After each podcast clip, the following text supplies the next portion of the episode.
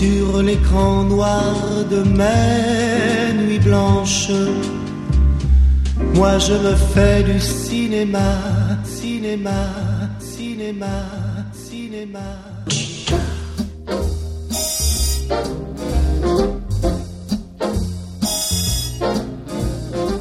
C'est avec l'orchestre soyeux de Frank Sinatra qu'il vous accueille chaque soir de la semaine sur la radio zébrée, biseautée et grandement mixée qui est celle de Radio Nova. Someday, when I'm awfully low. Connu des curieux, des diggers, des farfouilleurs du net, de ceux qui chasament leurs titres au volant de leur voiture ou des clubbers qui demandent sans cesse le nom des morceaux au DJ, le Nova Club reçoit tous les soirs des personnes qui font, qui vivent ou qui parlent de musique, et parfois même des trois en même temps.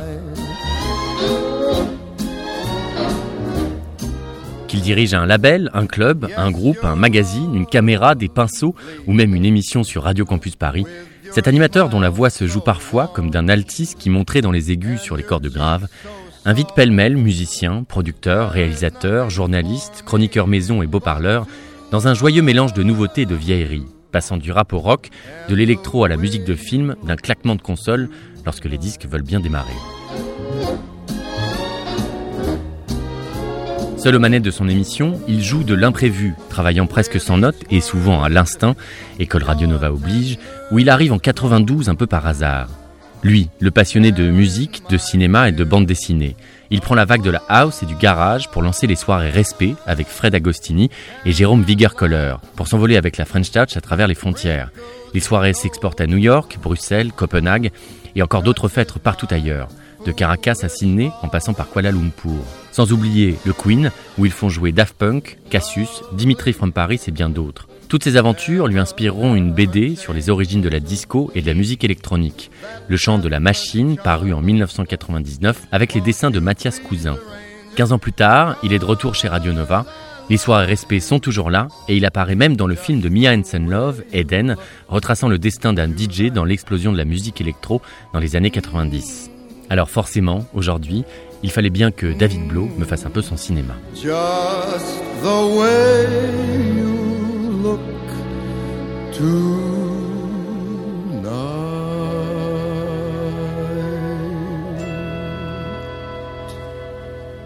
Bonjour David. Bonjour, bonjour, Paul Lucas. Bon, on se vous voit ou on se tutoie David Euh, je pense que dans la vraie vie on se tutoie, donc euh, voilà. Donc ça va être étrange si on se voit. Ouais, voilà, exactement, vaut mieux se tutoyer encore. Bon. Enfin, tu vois tous tes invités? Non, en fait, c'est assez étrange parce qu'il y a des fois, j'ai tutoyé des gens que j'avais jamais vus, Mhm. mais avec qui ça se passait très, tellement bien qu'on se tutoyait. Ouais, ouais. Et j'ai vouvoyé des gens euh, que j'avais vus à plusieurs reprises et tout d'un coup on Bon, s'est bah. mis à se vouvoyer. Mais je pense que là le tutoiement, euh, Ouais, si tu estimes que ça se passe bien. Je voulais euh, vous dire, enfin, euh, juste comme ça, qu'à l'occasion, on aurait pu aller prendre un verre, histoire de, comme ça, de, de, discuter. Voilà, c'est, enfin, pour, pour, faire connaissance. hein, je vous propose ça comme ça, mais je, si jamais vous avez du temps euh, et que,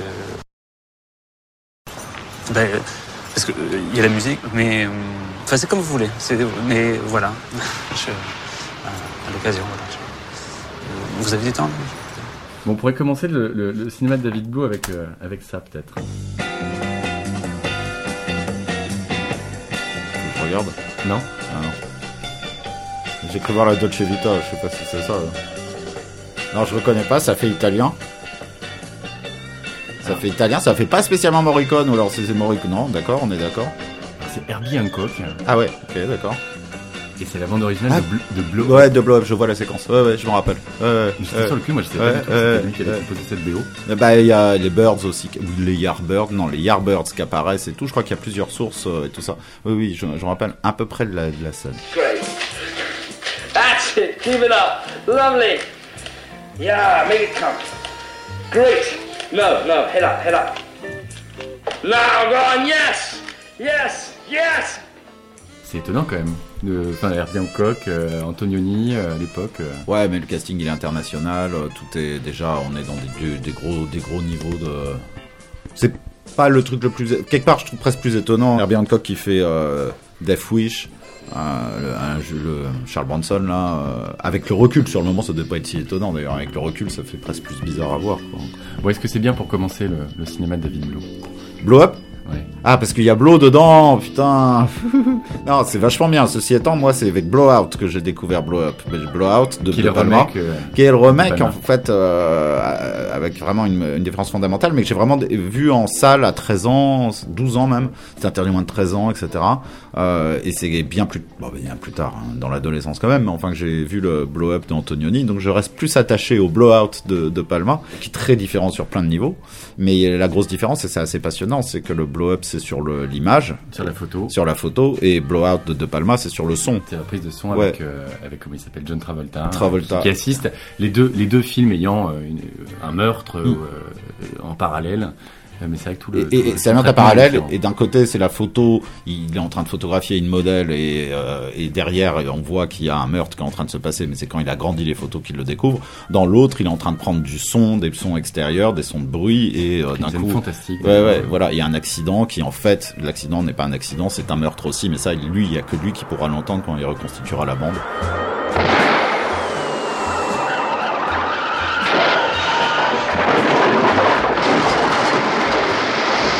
Jesus Christ.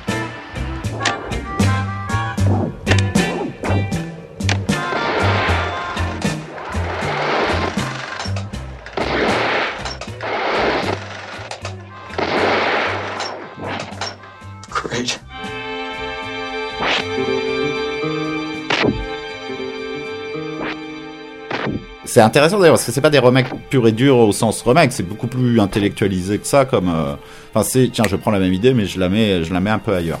Et je me demande ce qu'Antonioni d'ailleurs devait penser du, du remake de De Palma. C'était du De Palma hyper lyrique, enfin, c'était beaucoup moins de bon goût que euh, Antonioni, mais euh, enfin, je préfère De Palma de toute façon à Antonioni, donc à partir de là.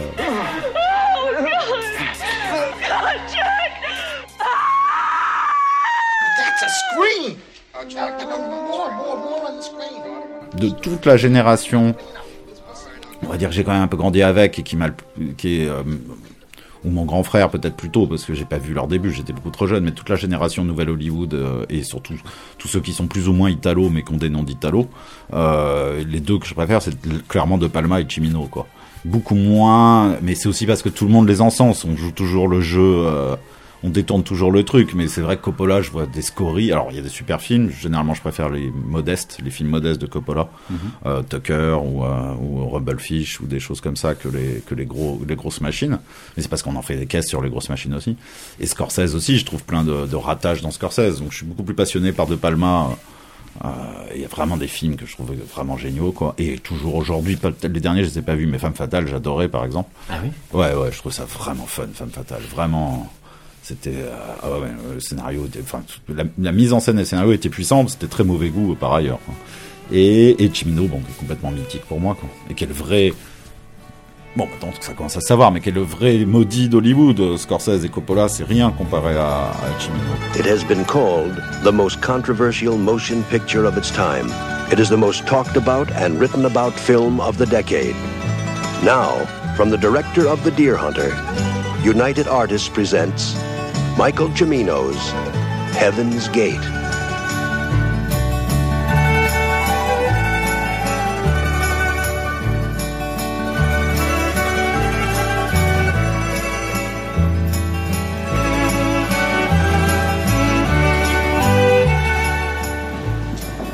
class of 70. Friends, parents, relations of the class of 70, I now introduce your class orator, Mr. William C. Irvine.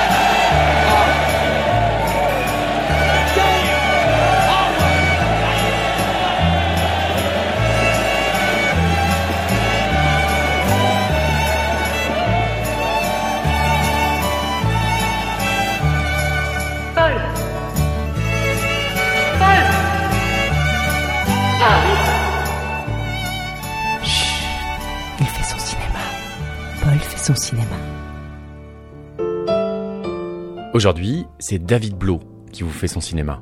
Pour les, les auditeurs qui ne, qui ne te connaissent pas, qui écoutent pas Radio Nova, euh, qui, qui ne sont pas allés aux soirées Respect, qui étaient des grandes soirées dans les années 90 et qui continuent euh, même euh, jusqu'à aujourd'hui d'exister, euh, qui es-tu, David eh ben, Je suis tout ce que tu viens de dire.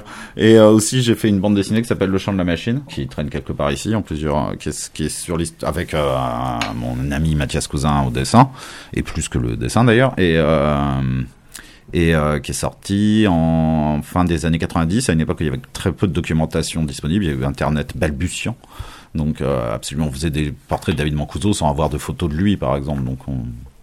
Et c'est ressorti il y a... Qui était un des ponts de la, de la musique aussi, et de la, house music. Non, mais c'est vrai que on, on, cette émission brasse à la fois euh, des gens euh, bah, on faisait des portraits de, du siècle dernier et, euh, et, à la fois et à la fois d'une génération. Ouais. Disons que quand on avait vu euh, Guy Delcourt, qui est l'éditeur de Delcourt, quand on lui a dit qu'on allait lui, raconter l'histoire de la house ou de la techno, et nous-mêmes on s'est on s'est surpris à ça quand on a commencé à travailler dessus. Hein. Mais en fait, compte le volume 1 s'arrêtait en 87, il s'arrêtait avant que ça démarre véritablement. Donc parce que les traces, donc on montait dans les années 70, dans la disco, les premiers DJ et le premier un peu de toute cette scène, c'est David Mancuso.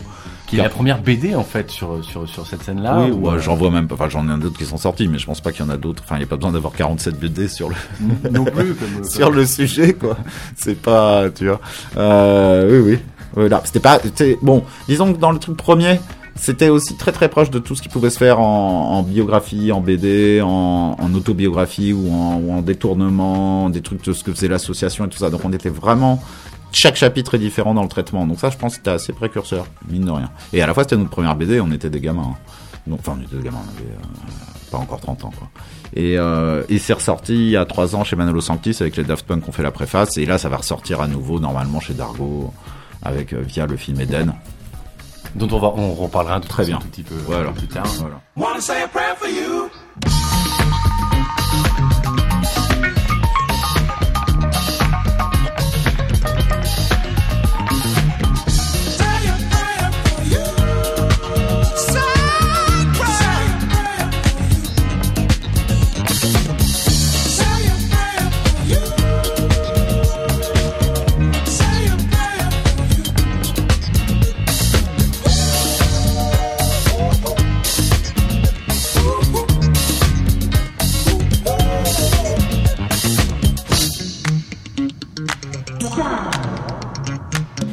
Bah, je suis un, né en 1970, parisien, euh, né à Paris, et euh, c'est-à-dire que je connais pas bien ma ville, comme un tout parisien né à Paris. Paris est plus un petit village euh, que j'ai toujours considéré des, gens qui viennent vivre à Paris plus tard. Après l'adolescence, que l'adolescence c'est pareil. Tu, débarques de province à 13 ans, t'es parisien, de, tu vas devenir parisien. Mais après, ils ont des gens ont des vues beaucoup plus larges de Paris en ignorant des coins complètement. Et toi, bah, quand t'as grandi, moi j'ai grandi dans le 13e arrondissement, euh, mon périmètre c'était 4-5 stations de métro, j'allais pas plus loin quoi. Donc la rive droite, euh, c'est un truc que je connaissais, euh, que j'ai connu beaucoup plus tard. Sentez-vous que vous faites partie d'une rive, la vôtre Oui. Que vous faites corps avec elle? Oui, je sens que je fais partie de la rive droite, d'abord parce que j'y suis vraiment très habituée. Alors toujours lorsque je fais dans la rive gauche, c'est quelque chose de nouveau, si vous voulez. Je ne me sens plus chez moi. Et vous? Moi, pas tellement, non, je me sens pas parisien peut-être. J'aime beaucoup montrer la rive gauche comme si c'était ma rive aux gens à qui je fais visiter Paris et la rive droite aussi parce que c'est très très beau par moments. Mais vous n'aimeriez pas y vivre? Oh non, pas du tout. La rive droite, euh, c'est vraiment un voyage à l'étranger. Enfin, on n'y va que pour voir des films en version originale.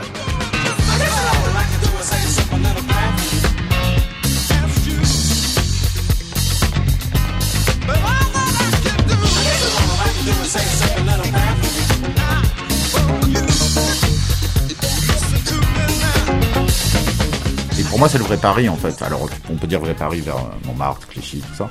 Mais euh, c'est sûr aussi, mais disons qu'il y a un truc... Je me sens bien dès que je, suis là, je suis moi, je suis au début de la rive droite, mais je me sens bien dès que je retraverse la Seine, que je vais vers Maubert Mutualité, que je vais vers des endroits comme ça. Et là, j'ai l'impression de, de retrouver un peu... Euh... C'est plus touriste, moins les branchés, moins les gens de notre âge qui essayent de s'en sortir, de machin. C'est plus laid back et ça me fait, ça me fait du bien.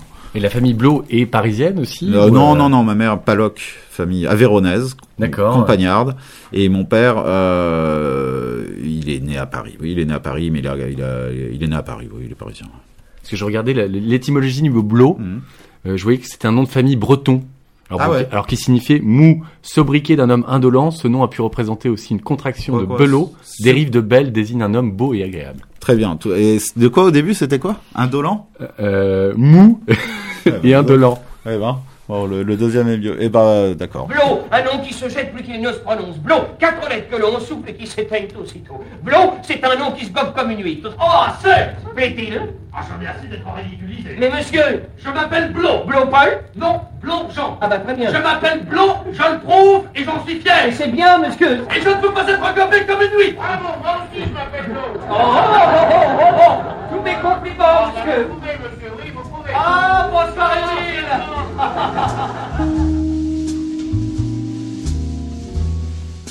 Est-ce que la famille Blo allait au cinéma, David Euh, la famille, non. Moi, je suis le dernier enfant de ma famille. Donc, euh, euh, on va dire un peu que mon père, il va avoir 40 ans quand je suis né. Et je pense que ces trucs-là, il les a fait plus ou moins, pas énormément d'ailleurs, avec mon frère et ma sœur qui sont plus âgés. Mais Donc, j'ai pas beaucoup de cinéma petit avec mes parents. Mais mon frère, par contre, était énorme cinéphile. Mon grand frère, qui a 9 ans de plus.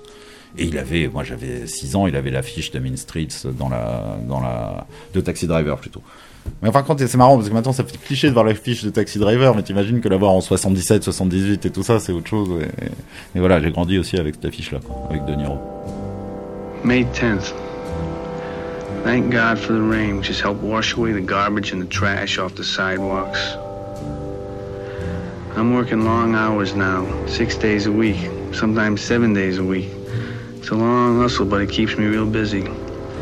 I can take in three, three fifty a week, sometimes even more when I do it off the meter. Même si c'est pas un mythe pour moi, De Niro spécialement. D'ailleurs, j'y repensé, je vais te faire une parenthèse. Un de mes films peut-être mon favori, c'est Il était une fois en Amérique.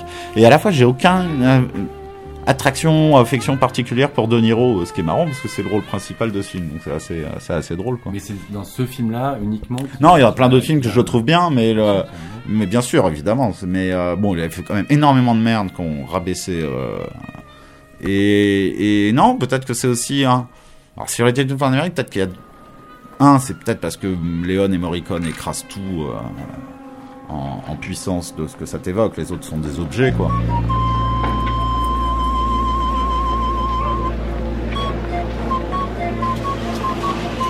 From here on, we establish the shared funds of the gang.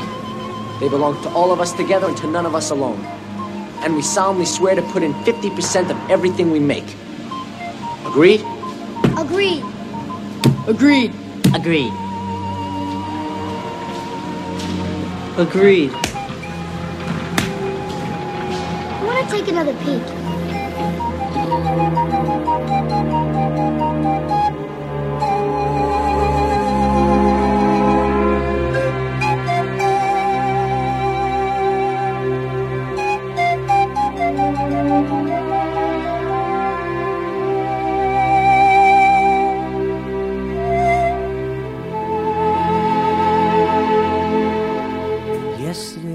Et puis aussi, c'est peut-être, peut-être, peut-être, peut-être, c'est un des trucs que j'aime bien avec Petite fois en Amérique, c'est que personne n'est vraiment un héros, et lui-même est un salopard, un, un violeur, enfin, et, euh, et peut-être que justement, t'as pas trop d'affection pour le, le personnage, mais t'as de l'affection pour, enfin, sauf quand ils sont petits, en fait, c'est, c'est que, c'est quand ils sont petits que t'as de l'affection pour. Tu, tu l'as vu, tu l'as vu à quel âge ce film? Je l'ai vu aussi à sa sortie. Ça, c'est un sacré. En fait, quand même, les plus gros chocs, c'est souvent des films que t'as vu à ta sortie au cinéma. Moi, il y en a deux, ça, et surtout l'année du Dragon de Chimino après. And so, with the passing of Dai Jackie Wang, a piece of Chinatown history passes with him. This is Tracy Zhu, WKXT News, Mott Street, Chinatown.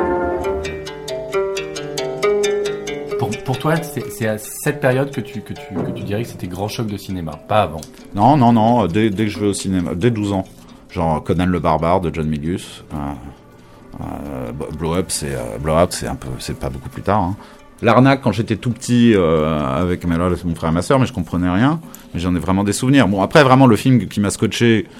Et tous les films, tous les films, je viens de te dire, m'ont scotché. Hein, mais peut-être celui, l'année des dragons, j'étais plus âgé, c'était plus facile.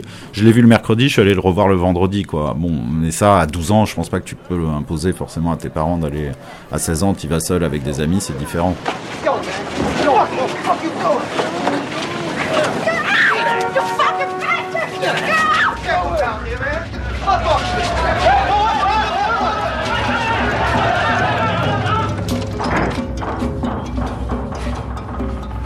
Qu'il y a des acteurs auxquels tu euh, tu t'identifiais euh, enfin, en fait, je sais pas si j'ai m'identifié, mais je dirais un peu, c'est peu les personnages, et je dirais Mickey Rourke dans l'année du dragon, quoi.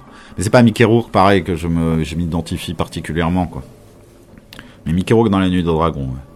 Et encore dans l'année du dragon, c'est ce qui est intéressant, tu t'identifies un peu Rourke, tu t'identifies aussi à, à, son ennemi, euh, John Lone. Les deux ont une classe incroyable, quoi. Et peut-être John Lone encore plus, l'asiatique, qui lui a très... Alors les deux ont très mal vieilli, tiens, d'ailleurs, c'est super étonnant de voir... Rourke. Alors Rourke, c'est intéressant parce qu'ils l'ont vieilli dans le film. Le rôle, ça devait être Eastwood ou Newman, tout ça. Ils l'ont tous refusé. Donc il a pris. On l'a essayé de le vieillir de 20 ans. Alors déjà, tu compares avec ce qu'il était 20 ans après dans la vraie vie. C'était. Enfin, pas de 20 ans, de 15 ans. On lui a mis des cheveux gris tout ça. Donc en fait, il est vraiment super beau parce qu'il a le côté euh, quarantenaire, beau quarantenaire, n'est-ce pas? Et à la fois, euh, c'est pas vrai. Il est pas. Enfin, il est pas si jeune, mais il, euh, je pense qu'il doit jouer un mec de 50 ans et il doit avoir 35, 30, 35 ans parce qu'il a commencé à 7 heures. Euh, et l'autre John Lone, lui, par contre, c'est l'asiatique euh, super clean et tout. Et John Lone, tu le vois même 3, 4, 5 ans après, il est dans le dernier empereur. Enfin, ça part. Et là, tu l'as vu, le dernier film que j'ai vu, c'était Rush Hour. Et il a une tête, putain, mais c'est dingue comment il s'est fait amocher ou refaire, je sais pas. Rourke, on n'a pas besoin d'en parler, quoi. Donc, et, et, Chimino qui dirigeait tout ce monde, c'était une catastrophe aussi, quoi. Et la fille, qui je crois était la meuf de Chimino, Ariane, qui est la meuf de Mickey Rourke dans le film, qui n'a jamais joué, qui était un mannequin, qui a jamais joué après dans aucun, aucun, aucun, aucun film. I just spent all afternoon here making love with my boyfriend. I can't. So why'd you invite me here? What year are you living in? We're not in the back seat of some car to drive in. You don't have to get your money's worth. Well, so who is he? What's his name? What is he, rich? You want to know if he's Chinese, right? That's what you want to know. So ask it. Yeah, that's the question. So why don't you answer it? What does he do? He plays tennis and golf and uh, goes out sailing on a yacht? You're acting like a child. Well, a great man is one who in manhood still keeps the heart of a child. Est-ce qu'il y a des actrices justement dont tu es tombé amoureux aussi adolescent? Ah ouais, j'ai en avoir plein. Ça, alors là, mais c'est ouf, putain. Bah, je kiffais beaucoup et Leonard Clarven dans Diabolomante de Diane Curis. Euh, J'étais pas Sophie Marceau. Euh... Il y avait des clans. Non, mais je veux dire, je, je trouve Sophie Marceau débile, bon par ailleurs, mais je l'ai jamais trouvé aussi belle que ces temps-ci, enfin depuis dix ans. Alors que vraiment, j'ai pas aimé Sophie Marceau plus jeune. Alors que j'ai vraiment grandi avec elle, la boum, c'était énorme truc. Comment tu la trouves? Florence, génial Comment tu la trouves toi? Oh, j'aime pas les rousses. Mais non, fille Ah ouais Ah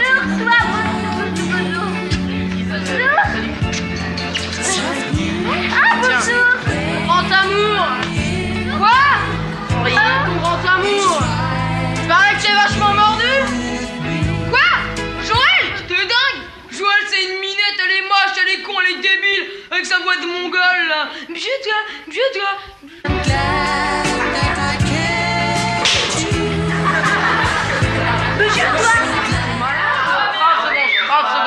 On fait un quart d'heure américain, ok?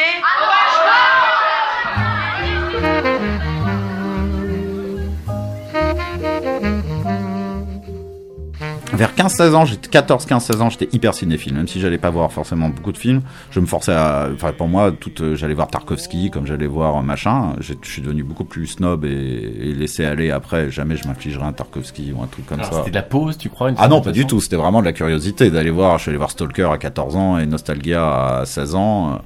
Souvenir fun, première, euh, parce que maintenant j'ai l'impression que c'est vraiment devenu un peu n'importe quoi, mais fête du cinéma.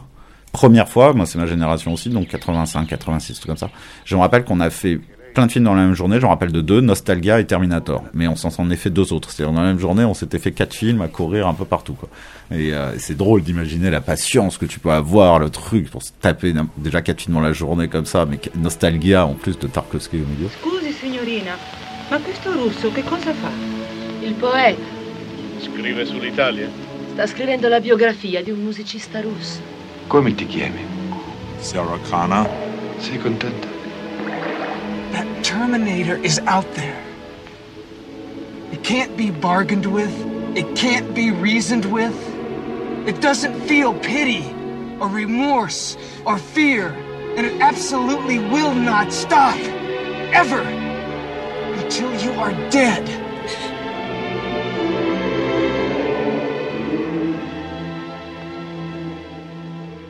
À partir de là, je suis devenu assez cinéphile vers 15-16 ans. Donc, j'en rappelle et c'était assez cool. J'ai vu tous les, alors, tous les premiers. Euh, D'ailleurs, j'ai fini par détester tous ces cinéastes après parce qu'ils ont été reconnus par tout le monde, mais c'est assez drôle. Euh, pas le premier Lynch parce que c'est Eraserhead et j'avais 6 ans, mais euh, mais Lynch des euh, on va dire des Blue Velvet parce que là ça, ça, se construit. Euh, tous les Jarmouches, peut-être pas si, mais Stranger on Paradise inclus quoi. Tu vois, aller au cinéma. Je me rappelle aller tout seul, aller voir 100% des frères Cohen en me disant putain c'est Blood Simple, ça a l'air bien. Euh, euh, et quel autre mythe comme ça de, de cette époque Tu vois, ces mecs, Tim Burton, moi des Pee-Wee, moi ce que je préfère chez Tim Burton c'est Pee-Wee. Des Pee-Wee, j'étais là à me dire putain c'est génial ce qu'il est en train de faire quoi.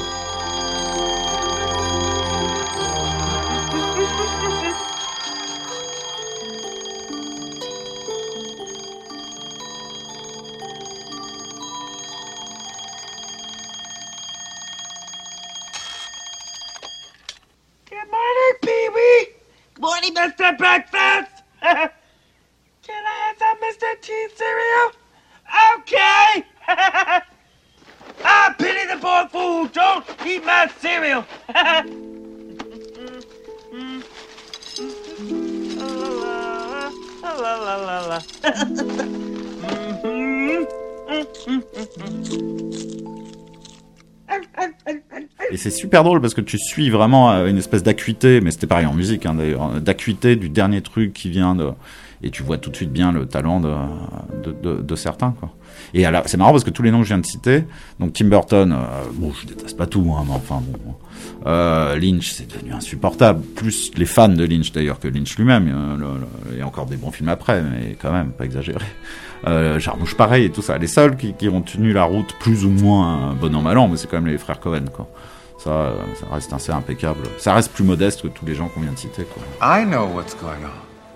How do you explain? Well, it might be that in, you know, in Olam Haba. Excuse me, excuse me. Not the point. In this world, Larry. Now, I'll concede that it's subtle, it's clever, but at the end of the day, is it convincing? Well, well, yes, it's convincing. It's a proof. It's mathematics. Now, excuse me. Mathematics is the art of the possible. I don't think so. The art of the possible. That's. I can't remember. Something else. I'm a serious man, Larry. I know that, so if I've got it wrong, what do so I. simple. See Marshak. I know. I want to see Marshak. I want to see Marshak. I fucked your wife, Larry. I seriously fucked her. That's what's going on. See Marsha! Par contre, voir, et c'est souvent pareil en musique, et j'admets que c'est une forme de snobisme, mais tu peux pas y faire grand chose. Voir qu'ils sont devenus, parce que ça les conforte dans un truc, et, voir que tout le monde va reconnaître Tim Burton, euh, euh, Ferrara, euh, Almodovar, Lynch, et, bon, on en fait des caisses des fois sur ces gens, et je les ai, enfin moi je les ai pas soutenus, mais je les suivis dès le début, et tu les prends juste plus modestement chacun. Ou alors tu te fais un énorme choc avec Blue Velvet, et t'es bien obligé de voir qu'après c'est un peu tout le temps le même film, alors que les Lynch, tu vois, t'as les trois premiers films n'ont rien à voir avant qu'il il- son univers il le trouve. Et le meilleur, c'est peut-être Eraserhead qui est au tout début, qui est complètement. Alors Lynch, je le retrouve après, je le retrouve avec euh, Twin Peaks le film que je trouve incroyable parce qu'il est complètement pareil, quoi. Euh, mais j'aime pas Sailor et là du tout, j'aime pas. Euh, je sais plus quoi là, et je retrouve à Mulholland Drive, je retrouve une histoire vraie parce que c'est différent. Mais après, on en fait des casques. Mais c'est souvent la théorie des artistes, c'est des, des, des- ces 10 ans euh, où ils ont une créativité Créativité. folle. Ouais. Et c'est vrai que, ça se tarit souvent, en fait. Et, et parfois, après 10 ans, 15 ans après, on se retrouve avec, euh, avec des, des, des mini chefs-d'œuvre ou des choses qui vont vraiment qui vont aboutir à des choses euh, incroyables. Bien sûr, mais là, en fait, je parle. c'est- C'est plus l'accueil qu'on en fait qui, Mm. qui, qui est vraiment est insupportable à un moment. devenu quelque chose de complètement. euh, Ouais, et puis ouais. c'est- puis euh, oui, c'est c'est trop gros quoi. Lynch, tout le monde a cité, ah, j'adore Lynch, j'adore Lynch. Bon, ça fait ça fait c'est c'est un peu voilà, c'est c'est- Tape-toi une Empire pendant 3 heures. Oui, par exemple, et puis c'est cliché quoi. Tu peux aller bon, ça va, on a on a vu ce qu'il avait à dire, on peut s'ouvrir sur d'autres choses quoi aussi.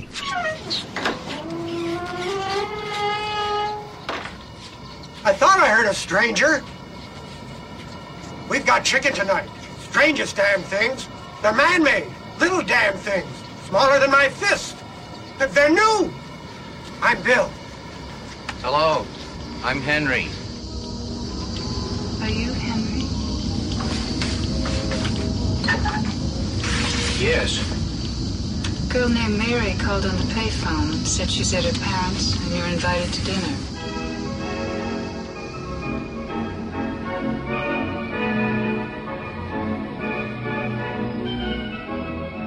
Est-ce qu'il y a des films qui t'ont donné envie d'être journaliste? Non, mais suivre tout ça donne envie, comme la musique ou la BD. Moi, je, je- Qui t'en donne envie de rencontrer les gens qui, qui fabriquent ces films, ou les gens qui en parlent, ou les gens qui... Ouais, euh, je pense que non, il y a pas des, je pourrais pas te citer des films particuliers, mais euh, toute l'histoire autour m'intéressait évidemment. hein. Et je faisais pas trop de différence en fait entre cinéma, BD et musique, qui sont les trois domaines que je, je pouvais affectionner le plus. Quoi. Comment t'es du... qu'est- comment t'es devenu journaliste? Euh, un peu par hasard. hein, euh. D'ailleurs, est-ce que je suis journaliste? C'est déjà une bonne question que je peux me poser, quoi, parce que j'ai pas de carte de presse, j'en ai jamais eu. Et, je me sens plus mercenaire hein, de, de choses variées euh, qui ont rapport avec l'artistique que véritablement journaliste. Quoi. Mais quand les gens te posent cette question du qu'est-ce que tu fais, est-ce que tu réponds je suis journaliste ou pas? Quand il faut simplifier le propos, oui, largement. Donc, euh, si c'est une douane ou machin, d'ailleurs, c'est pas forcément le meilleur truc à dire à une douane, mais euh, bon, oui, mais à la fois, euh, enfin voilà quoi. Oui, quand il faut simplifier le propos, oui, mais je me sens pas du tout. euh, Soit à la radio, je suis plutôt présentateur que journaliste. Enfin, je suis journaliste, mais je suis, plutôt dans la présentation. Soit journaliste, je suis critique, je suis euh, chroniqueur, je suis ambianceur, je suis intervieweur, je suis machin. Mais jamais je fais une enquête. Je- on va pas me pousser. euh, jamais j'ai filé un coup de fil pour vérifier une information de que machin. Enfin, tu vois, je sais pas. Donc, euh, s'il y a un minimum d'estime du métier de journaliste, je peux pas non plus dire que je suis journaliste, quoi. Mais quand tu as commencé à travailler en 92, je crois, à Radio Mm. Nova, et puis enfin, aussi tu as, écrit des articles, de Mm, toute façon, mm. donc à un moment donné, tu as, fait du travail journalistique, non Que tu considérais Oui. ça vraiment comme une aventure humaine, Ouais. plus que un, un travail? Oui, oui, oui. C'est- quand même, ça reste un problème jusqu'à aujourd'hui avec Nova ou d'autres interlocuteurs. C'est quand même difficile de me faire des, faire des choses que j'ai pas envie de faire. euh, euh, voilà, quoi. Donc, ça, à tout, tout le temps, il y a une envie de faire un truc, quoi. Ouais. La plupart des articles que j'ai fait, j'avais envie de les faire, quoi. Il y a eu quelques trucs, je me suis torturé, mais bon, voilà. T'as des codes de journalisme, bien sûr. Bon, tu fais un angle, t'angles les choses. Mais je le faisais déjà dans mes rédactions à l'école. Enfin, j'ai lu de la presse tout le temps aussi. C'est plus de l'imitation. La radio, euh, je me suis jamais dit j'aimerais faire de la radio. Enfin, j'ai dû me le dire, mais je c'est pas euh, papa, maman, je veux faire de la radio. Mais j'écoutais la radio énormément, je lisais la presse énormément. J'ai une amie vers 15 ans qui m'a dit ouais, je devrais bien faire journaliste. Ça serait idéal pour toi. Mais je me posais tellement pas la question. J'ai fait des études d'histoire après. Euh, tout petit peu, hein, un dog. Mais bon, c'est vrai que c'était ça ou l'être dans le truc que j'aurais fait. Donc, je serais peut-être quand même arrivé à un truc, un truc assez proche du journalisme. Par contre, ce qui est plus intéressant, c'est, euh, enfin, plus intéressant, c'est si, il se trouve que ça s'est passé par la musique. Mais ça aurait pu passer par la, et puis ça m'a amené à faire des soirées, à faire plein de choses qui ont été enchaînées du fait que je me suis mis à travailler à Radio Nova, vraiment, alors que j'avais rien fait avant. Et je suis rentré là-bas sans piston, sans rien, par hasard. Radio Nova a 25 ans. Elle est née à Paris à l'époque des radios libres, au tout début des années 80, quand la bande FM était encore un terrain à conquérir. Depuis, les réseaux et les radios commerciales ont investi largement le territoire. Mais Radio Nova est toujours là, avec des fréquences un peu partout en France. Son ambition est de proposer une programmation libre. Le reportage de Thierry Samfler et Romuald Dara. 25 ans de musique. 25 ans de découverte. Maenova. 25 ans 25 ans. et toujours libre. Sur la célèbre terrasse qui domine tout l'Est parisien, les antennes de Radio Nova. Dans les années 70, ces pirates, comme les appelaient les policiers à leur trousse, cherchaient à casser le monopole de la radio. C'est normal, vieux. Renvoyer l'ascenseur, c'est le meilleur moyen d'écraser le petit individualisme à la con. Je montais sur les toits pour poser une antenne à mât en 78 sur la bande FM. Il y avait France Inter, France Culture, France Musique, FIP et le reste de la bande FM, il faisait ça. Aujourd'hui, Nova n'est pas du tout dans la nostalgie. Une nouvelle génération s'affaire dans les studios, attirée par Nova en réaction à la platitude qui règne en maître dans le paysage radio. La bande FM aujourd'hui c'est une catastrophe. Il y a les radios elles tournent avec 300 titres, on entend toujours la même chose. C'est c'est pas être passiste que de dire que c'est une catastrophe, ça l'est quoi. Aujourd'hui il se passe plus rien sur la bande FM. Ah mais c'est la maison du bonheur ici, tout le monde rigole tout le temps. Cette bonne humeur pourrait presque paraître suspecte, mais il est vrai que Nova a servi de matrice à toute une génération d'animateurs devenus célèbres depuis.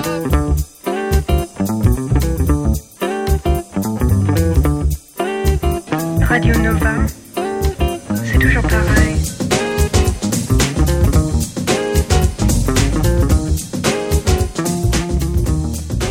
Qu'est-ce qui a changé entre les années Parce que voilà, il y a eu un.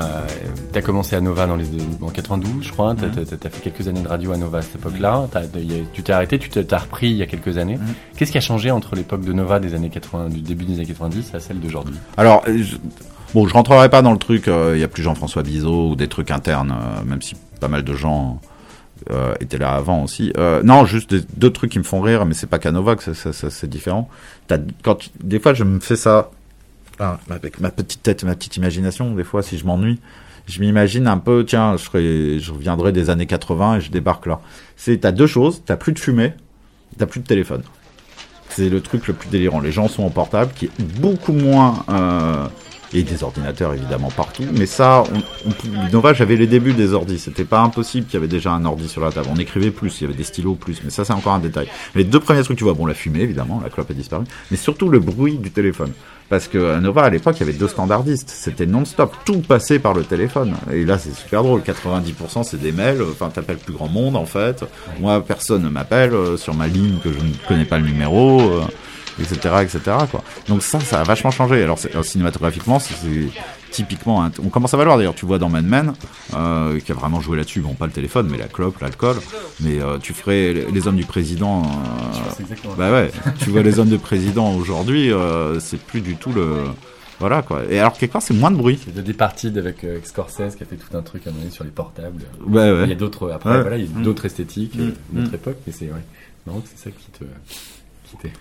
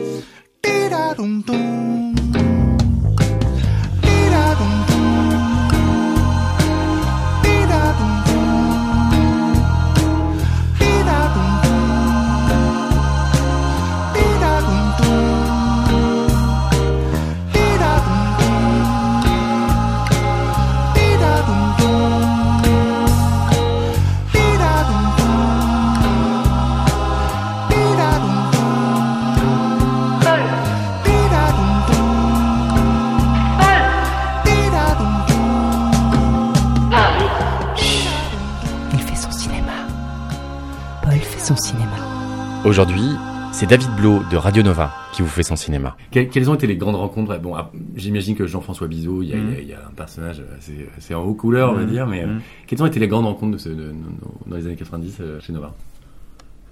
Bah, il y en a eu plein. Bon, déjà, il y a eu tous les gens, parce que ça, ça aussi, c'est important. C'est sur l'électro. On est la même génération, quoi. Il n'y avait pas vraiment une frontière entre les gens qui faisaient de la musique, que les gens qui vendaient les disques, les gens qui étaient DJ, les gens qui étaient journalistes.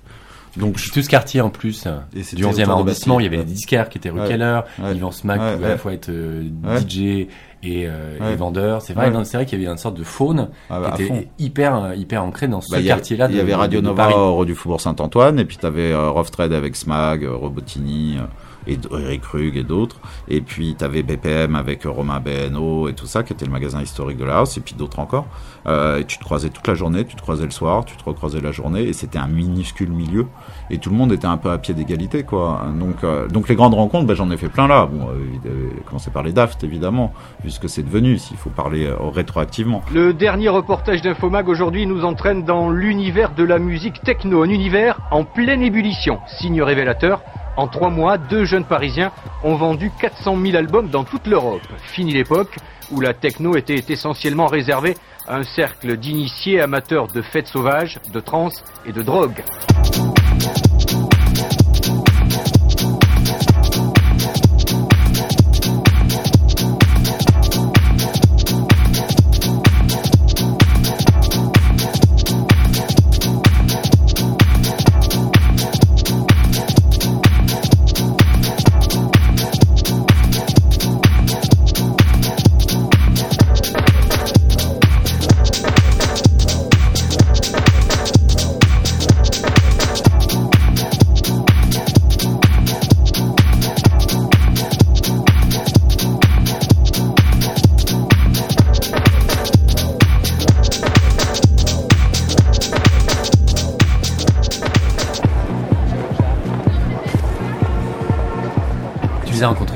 Connaissais vraiment. euh, tu les as rencontrés là, à ce moment-là.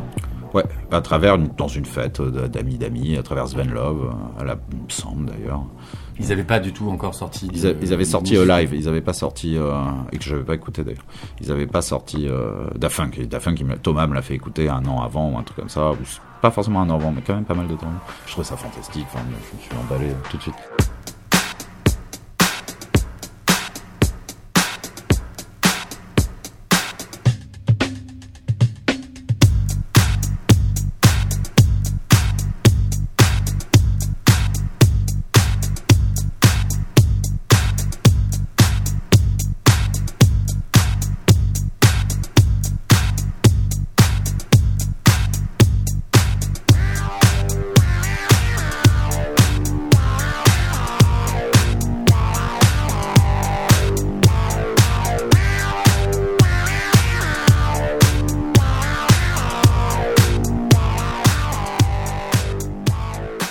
La musique à la française, que l'on s'arrache dans le monde entier et qui se vend à des millions d'exemplaires de New York à Tokyo. La musique en question, c'est la techno et les artistes français s'appellent Laurent Garnier, Daft Punk ou Stardust. Et s'ils disent d'eux-mêmes qu'ils sont disques jockeys, il faut s'entendre sur le terme. Il y a une dizaine d'années, les DJ se contentaient d'enchaîner les disques avec plus ou moins de bonheur. Aujourd'hui, un disque jockey est un véritable créateur qui, à partir de sons déjà existants, produit un morceau original de musique électronique, qu'il soit house, techno ou jungle. Et en la matière, les Français ont la cote.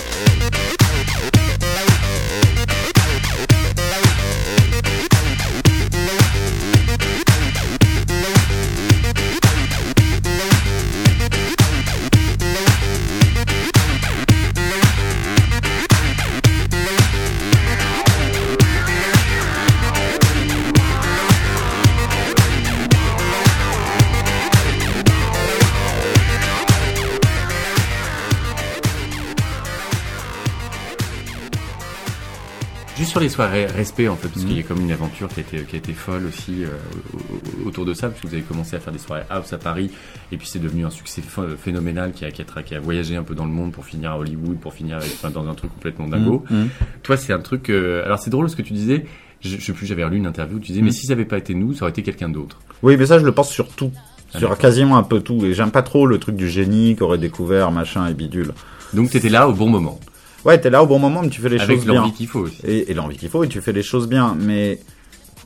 Et peut-être qu'on y a mis une... Je sais pas, euh, c'est la théorie du chaos, quoi. Est-ce qu'on a influencé le, influé le cours des choses? Ouais, moi je dirais que j'étais assez central entre la radio, le- mais quand même, il y en a d'autres. Enfin, il y avait une dynamique. Il y a 5 ans, c'était le tiers-monde ici. Donc euh, s'ils veulent revenir à la situation du tiers-monde, je parle non, c'est.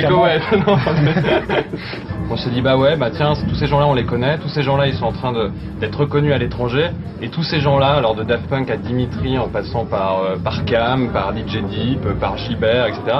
Tous ces gens-là, ils n'ont pas leur place dans les clubs parisiens à l'époque. C'était complètement absurde. Donc on s'est dit, bah tiens, le mercredi, on va faire jouer tous ces gens-là. On a participé à toute cette vague qui, tout d'un coup, est passée de, du truc branché euh, chez nos voisins anglais, allemands, ou aux, États-Unis, au Japon, bien sûr. On est passé un truc qui a commencé à prendre en France aussi, là où on s'y attendait pas du tout. Et, euh, du coup, on, on s'est retrouvé dans la vague, on l'a soutenu, et après, tout le truc a pris.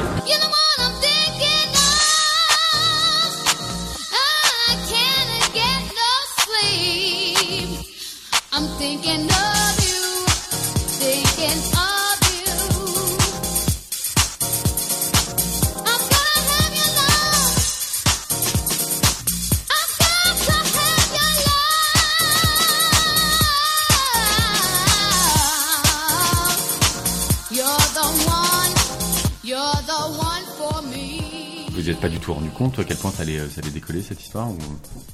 Alors, on s'est pas rendu compte à quel point ça allait décoller avant, la, avant la, le soir de la première, oui. Mais alors, dès le soir de la première, on s'en est rendu compte, quoi. hein. Donc, était au, au, Queen. Au Queen. Ouais, 2 octobre 96. Il y a 18 ans en octobre.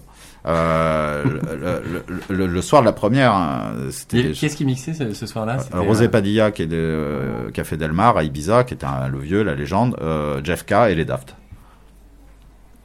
Donc déjà, bon, Gros lancement. oui, mais à la fois les Daft étaient pas, pas du tout connus, hein, euh, sauf qu'ils étaient déjà connus de la Enfin, il y avait ce mouvement de 1000, 2000, 3000 personnes euh, qui allait faire euh, qu'allait, euh, ça allait devenir le truc. Vous la retrouverez aussi tous les dimanches sur Radio Alger de 18h à 20h pour leur émission Top 3 des meilleurs morceaux. Le dragueur le plus lourd de la soirée? Eh bien, ils ont 20 ans à peine. Depuis plusieurs années déjà, ils nous font découvrir le son garage new-yorkais à la sauce parisienne. Avec vos histoires, j'ai attrapé la crève là. Contrairement à ce que vous pensez, je me drogue très peu moi. Peut-être que maintenant, il faudrait vous ouvrir un peu sur des choses un peu plus modernes. Vous, vous bougez pas, mais les gens, eux, ils chantent. C'est mon bateau, lâchez-moi C'est beau la jeunesse. J'ai 34 ans I am lost, I can't even remember my name. I've been for some time looking for someone. I need to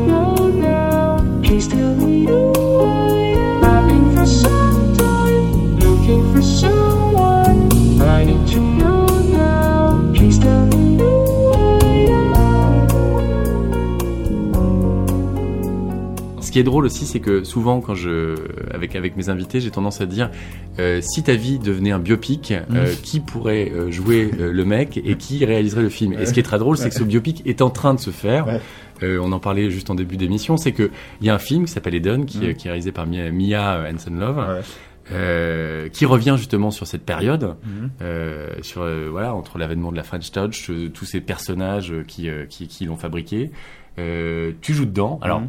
Tu joues pas ton propre rôle quand Non, même. non. Euh, c'est un certain Vincent McCain, donc qui est, qui est- Ouais. qui est un, jeune- un acteur en ce moment qui, euh, qui, qui représente beaucoup le, le nouveau Ouais. cinéma français. Ouais. Euh, Qui joue mon rôle. Qui joue ton rôle. Ouais. Toi, tu joues un barman, je crois. Tu Non, non, non, Ah non, tu je joue le patron, bah, Ah, arrête, le un patron. barman, je joue le patron de la coupole. Non, c'est quand j'ai Le patron de la coupole, Ouais, pardon. Quand j'ai lu le, qui dit au, à Sven Love et Greg Gauthier, aux acteurs qui sont joués, censés jouer Sven Love et Greg Gauthier, qui leur dit ça marche plus, le chiffre il est pas bon. En fait, quand j'ai lu le scénario, j'avais, j'apparaissais dans deux des films de Mia comme ça, donc je trouve rigolo de me dire tiens, euh, apparaître dans les films de Mia, donc ça me fait marrer parce que je la connais, enfin, on peut en parler, mais je Alors, la qui, qui, qui est Mia? Parce que c'est pas quelqu'un qui est très connu. Non, non, pareil, non, non, personne n'est très connu dans l'histoire. Avant, avant Eden. Bon, il y a quelques acteurs quand même qui, euh, comme Vincent Lacoste qui va jouer Ouais. Thomas Mangalter. euh, je crois qu'il y a Laura Smet. Il y a quand même un Laura casting Sman, avec des gens euh, assez connus. Goldfinger, euh, je ne sais plus son nom de famille, je suis désolé. euh, Greta Gerwig, euh, oui, oui, oui. Un Mais c'est vrai que la, la réalisatrice en, en question, euh, elle a fait des films plutôt d'auteur. Oui, elle est, elle est- euh, bah, pour les gens qui sont pointus dans le cinéma, ils, ils commencent à connaître son nom. Euh, elle a fait trois films, euh, très, on dit très cahier du cinéma, mais enfin bon, voilà. Mia Hansen Love, Mia est la petite sœur de Sven Love, Sven Hansen Love, qui est Sven Love, un des premiers DJ, enfin un des premiers, deuxième génération, parce qu'on est plutôt deuxième génération, première génération. Il y, a, il y a une génération avant moi, on va dire Dimitri from Paris, Laurent Garnier, Eric Rug, c'est peu d'âge de différence, mais c'est quand même, ils ont cinq ans, ils sont en cinquantaine. On est la deuxième génération. Euh, donc Sven Love, c'était un de mes amis que j'ai rencontré à 22 ans, et c'était sa petite sœur qui suivait, euh, vraiment plus petite, donc elle a eu un décalage, mais qui découvrait les soirées respect à 17-18 ans. Et voilà, qui a envie d'en faire un film, et que je connais maintenant très bien, comme son frère. Est-ce que c'est un bon sujet de film, la French Touch, tu crois? Bah, le film est pas vraiment sur la French Touch, donc à partir de là, euh, non, je pense que ça c'est pas forcément un bon sujet de film. Dit comme ça, ça fait très biopic. Oui, c'est vrai. Le truc est pas ça, hein, c'est la toile de fond historique, mais c'est le film est sur Sven, l'histoire vraie, romancée, mais de Sven Love. Euh, tous nos prénoms sont changés. hein.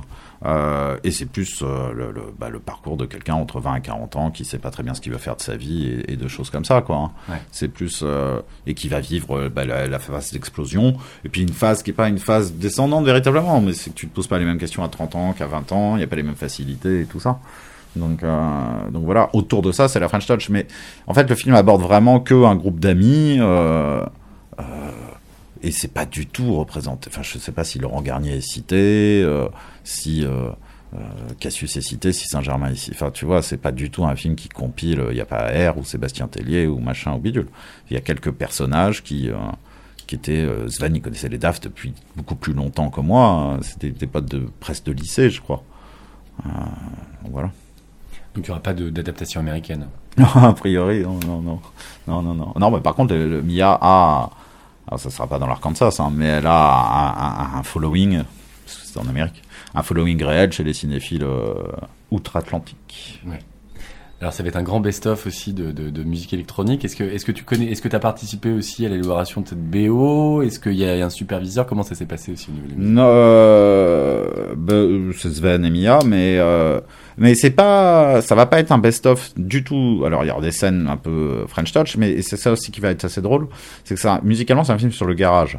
C'est euh, donc la ah, pas du tout du rock. euh, le- ce qu'on appelle le garage, ça vient du Paradise Garage et c'est À New York. à New York et c'est un style vocal de house vocal très soul qui est vraiment très très loin de la techno en finalité et, et qui était plus proche du gospel et de choses comme ça. Et le film en fait met l'accent vachement là-dessus parce que c'était le style que Sven joue.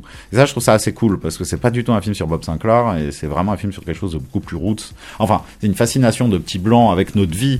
Euh, là, t'es chez moi, des scènes ont été tournées ici dans, cet appart pour euh, de voilà, mais qui fasciné par des gens qui sont complètement inconnus du grand public que tu verras dans le film. Les, vrais gens qui apparaîtront dans le film, si tout est gardé au montage, c'est Tony Humphries, c'est Arnold Jarvis, c'est euh, la India et c'est euh, Terry Hunter. Bon, bah, je pense qu'il n'y a pas beaucoup d'auditeurs là qui vont savoir qui sont ces gens-là. Et d'ailleurs, il n'y a pas un Français avec des Américains. Et en faux personnages, à part les Daft Punk et les, nous trois de respect, Sven, Greg Gauthier, euh, Lionel Catalan ou comme ça, t'as quasiment personne qui, euh, qui sont connus.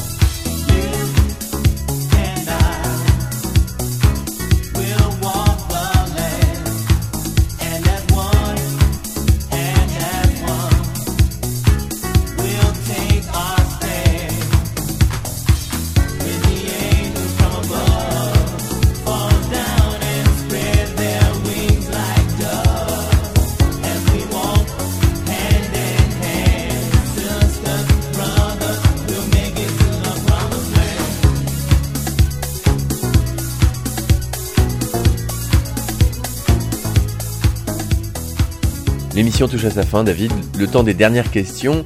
Dans quel film tu aurais aimé vivre? Pff, je crois plein. Je crois que c'est très. Finalement, mine de rien, enfin, bon, à part le film tout glauque, mais. Mais, euh, enfin, tout glauque, euh, oppressant, ouais, tout ça. T'as pas envie de vivre dans Halloween, quoi. Mais, euh, dans plein de films, je crois qu'en fin de compte, c'est. un- Tu transposes.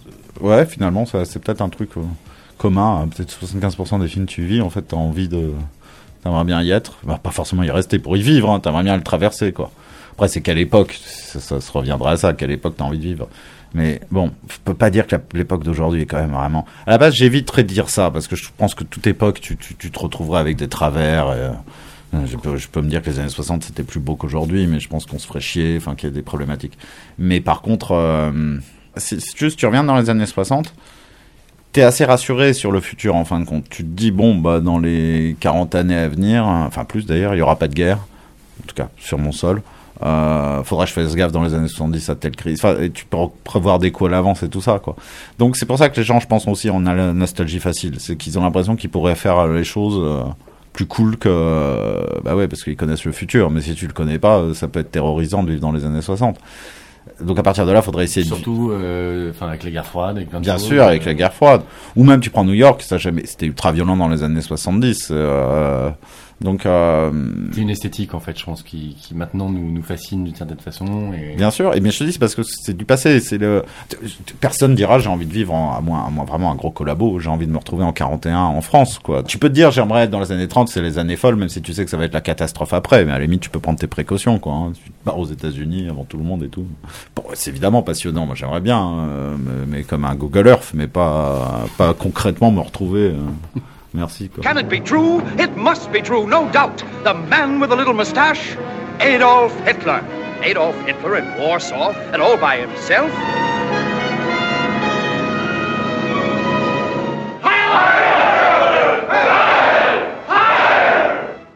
I'll myself.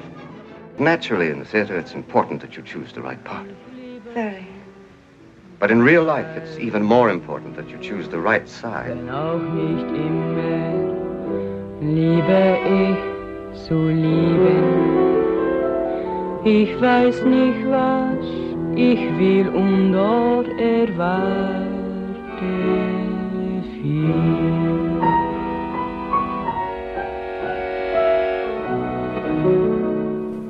Et si on devait se finir, euh, si- finir cet entretien par, un- par un générique, une chanson, un morceau de film ou pas d'ailleurs? Euh, Sur la tendance actuelle. Moi, ce que j'aime bien, euh, toujours en musique, c'est quand tu découvres un morceau récent ou vieux. Euh, actuellement, je préfère quand il est vieux parce que j'ai l'impression de le découvrir vraiment un peu moi tout seul au moment où je l'ai découvert, quoi.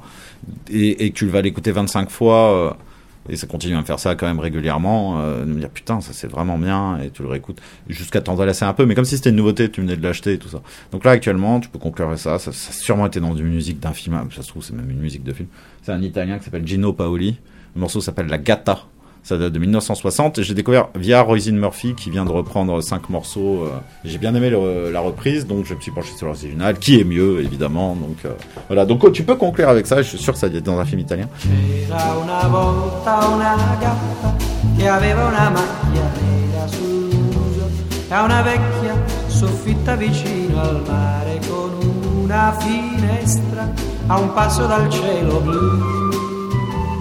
Merci David. De rien, merci à toi Paul, Lucas. Se la chitarra suonavo, la gatta faceva le fusa ed una stellina scendeva vicina vicina, poi mi sorrideva e se ne tornava su.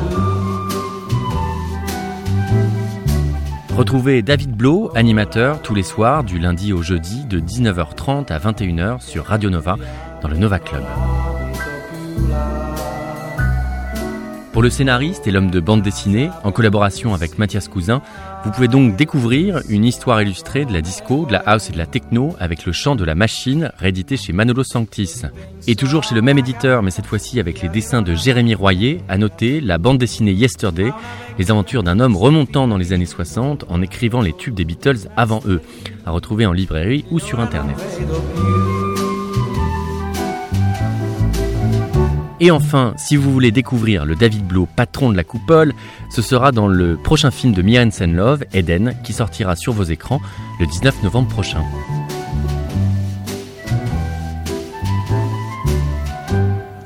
Dans un mois, nous partons sur les traces du compositeur disparu Michel Magne. Musicien farfelu, ami de Sagan, Vadim et Gréco, il devient incontournable dans le cinéma des années 60 avant de monter les studios d'Hérouville, dans son château au nord de Paris. Elton John, David Bowie ou encore T-Rex viendront y enregistrer leurs albums, avant la déchéance de ce musicien et châtelain pas comme les autres. Nous partirons donc à la rencontre de ceux qui l'ont connu ou travaillé sur son œuvre, à suivre. D'ici là, gardez les yeux grands ouverts sur l'écran noir de vos nuits blanches et sur les ondes de Radio Campus Paris, mais aussi celles de Radio Campus Bordeaux et de Radio Grenouille à Marseille, puisqu'ils ont la gentillesse de diffuser et rediffuser l'émission. Nous, on continue de se faire notre cinéma. Ciao.